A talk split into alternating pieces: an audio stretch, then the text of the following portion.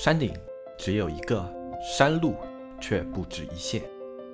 河水终将入海，流程却变化万千。世事皆有终点，旅途却从不相连。角色各有所异，信念却聚在心间。所见风景不同，又何妨各抒己见？子木淘宝内训，说曾经的故事，讲走过的旅程。Hello，大家好，我是小严，嗯，很高兴能在这里继续跟大家分享新一期的内容。呃，经过上一期的内容播出，呃，有一些听众朋友给了我很大的鼓励，在这边，小严先谢谢各位听众朋友的支持与鼓励。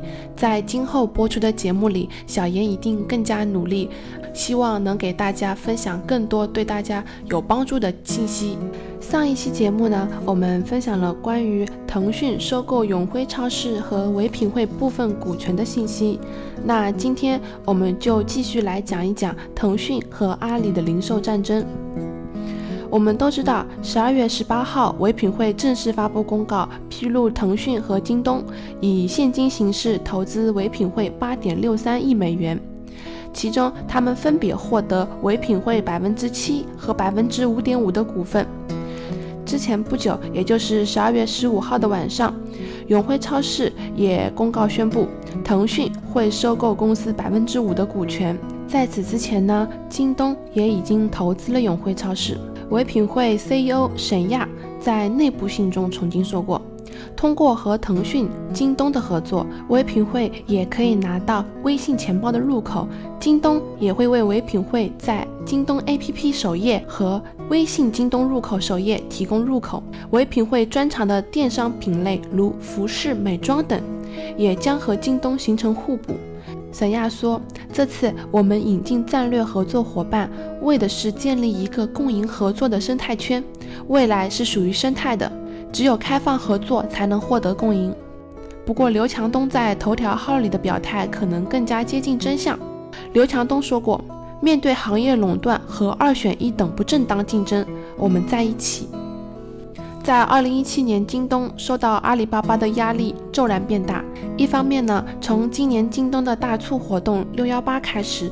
阿里巴巴就开始要求平台上的商家履行此前的承诺，把商品的上新、首发等独家放到天猫平台上面去。这就是后来沸沸扬扬的二选一，京东就陷入被动局面。另一方面，阿里公开说自己受到竞争对手雇佣的黑公关的攻击，连马云都在发表中提到了这一点。再往后推演一步。腾讯的连环投资背后是腾讯和阿里巴巴两大巨头的博弈，只不过零售在此时此刻变成了阵地。阿里巴巴在二零一六年就提出了新零售的概念，投资了银泰商业、苏宁云商、三江购物、新华都、联华超市、大润发等线下巨头。另一方面，腾讯也通过投资京东、美团、唯品会、永辉超市、拼多多、蘑菇街。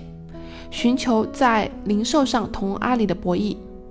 总之，在未来零售的战场上，中国两大互联网巨头腾讯以及阿里巴巴已经形成了针锋相对的姿势。在了解完腾讯和阿里的零售战争之后，我们再来聊一聊新零售跟电商之间的竞争。嘉裕基金创始人、前阿里巴巴 B to B 公司 CEO 魏哲在2017中国企业家领袖年会新零售论坛上分享了这样一个观点。他认为，2016年10月份马云提出的新零售观点，其实是在变相的承认电商是不完美的，电商不是万能的。我们每个人都是电商的用户，电商可能在很多方面都没办法满足我们的要求，在吃，在衣服。等等等等方面都没办法满足我们的要求，所以魏哲认为电商存在的数个软肋中，其中一个就是用户体验在部分品类上面表现得非常不完美。魏哲认为，吃就先不用说了，如果电商很完美，那么阿里也就不会去做盒马鲜生了。衣服、服装是电商起家的品类之一，但是衣服的体验很不好，服装平均退货率在百分之二十五左右。而退货就是最大的成本。此外，电商的获客成本和物流成本也越来越高。原来电商的优势显著，现在反而成为了新的硬伤。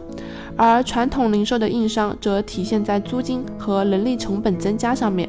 因此，魏哲认为，新零售要打败电商，还需要克服传统零售的缺陷。对此，他提出了四个方法来解决这个问题。第一个，提升用户体验。魏哲说，在传统零售中，比如一位女士去服装店购买衣服，每试四次就会购买一件，证明了有四次体验就会有一次成交。退货方面，退货率线上是百分之二十五，而线下的退货率通常在百分之一以内。所以，新零售必须要提升用户体验。河马先生的线下店让消费者现场吃，这也就是在做这样的事情。让客户的体验得以提升。第二点是把电子会员建立起来，而不是发传统的会员卡。传统的会员卡发了之后，企业与客户之间呢还是失联的。在今天人机合一的情况下，其实有办法把电子会员做起来的。三是把虚拟店搭起来。传统零售受面积的影响，产品陈列是有限的，所以可以搭建虚拟店。四。是供应链电商化。魏哲认为，未来只有一个仓，那也就是工厂到消费者之间只有一个仓，要么离消费者最近，要么离消费者最远的。所以，所有的中间环节都是可以去掉的，这叫做供应链的电商化共享。新零售与电商之间的战争呢，我们就暂时先讲到这里。那接下来我们还是围绕。呃，腾讯和阿里这两大主角来谈谈另外一个概念，那就是赋能。赋能顾名思义，也就是帮助自己生态圈中其他公司的成长，赋予他们能力，这就是赋能的概念。在乌镇世界互联网大会之后，马云、马化腾、苹果公司 CEO Tim Cook 等科技巨头紧接着又出现在广州财富全球论坛上。马化腾在论坛上接受访问时，也阐述了腾讯和阿里巴巴之间的战略打法差异。阿里巴巴和腾讯都非常强调赋能的概念。马化腾说，虽然马云也讲赋能，但是他们对赋能的理解是不同的。他把赋能分为两种，一种是中心化赋能，一种是去中心化赋能。赋能者。我觉得是要看最终的格局，是被赋能者的安全程度。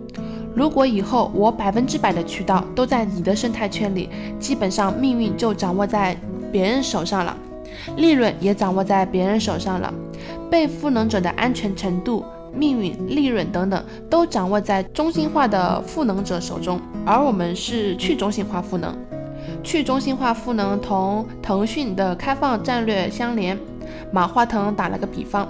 就像盖房子，我们不是出租，是请你来建房子。建完房子以后，房子就是你的，你的客户、粉丝都是你的，不需要交月租，也不会每年涨价。马化腾把核心业务总结为两个半，一个是社交平台，一个是数字内容，半个是正在发展的金融业务。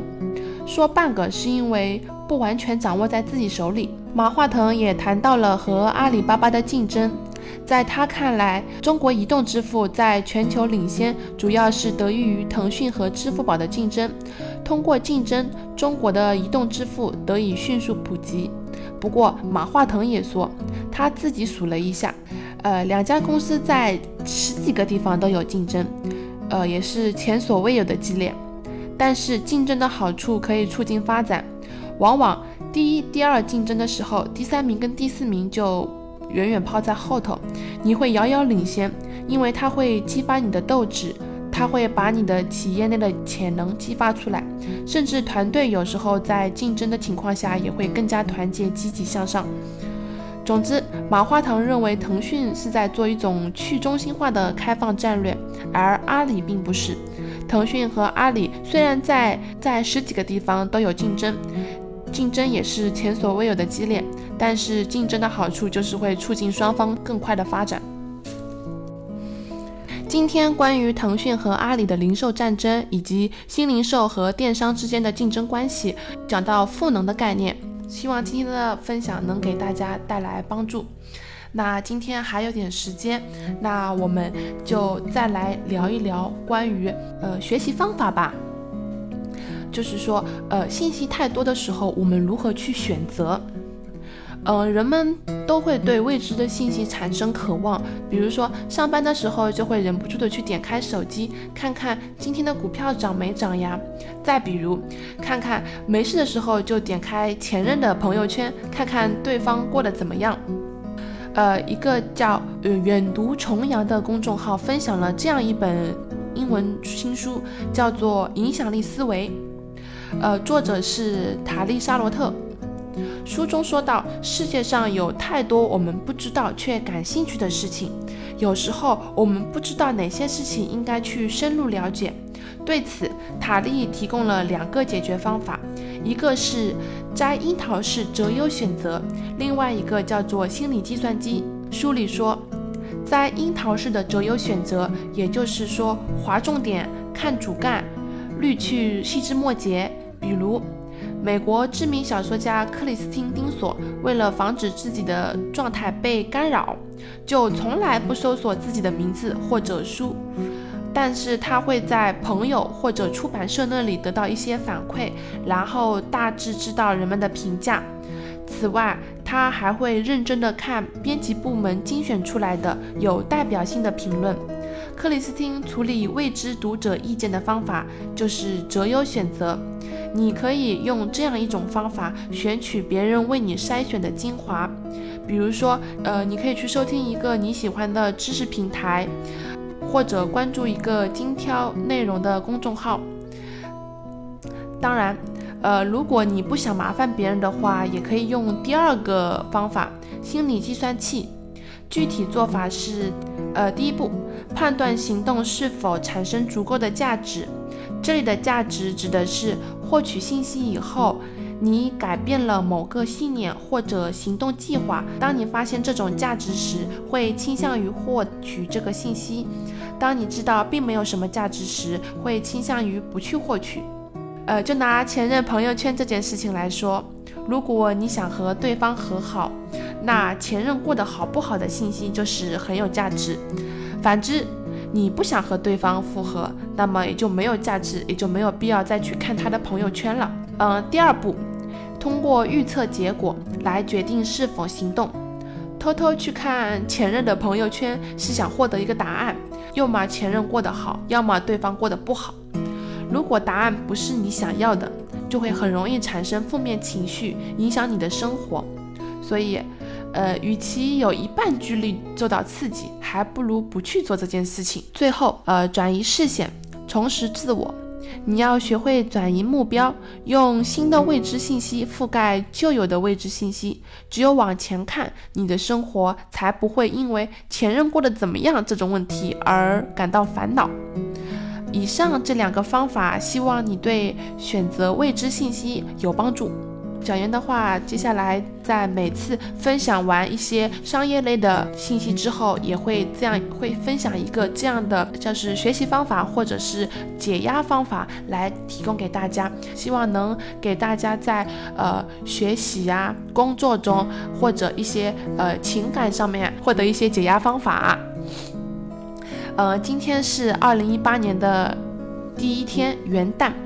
呃，在这边的话，祝大家在新的一年里能够走进淘宝新时代，擦亮店铺的金名片。今天的节目就到此结束。呃，如果大家觉得小严有进步的话，那就点个赞，或者去评论下方留言，小严也会去及时的去回复大家。如果觉得小严讲的还是有点呃问题的话，也希望大家能在评论下方给予指正。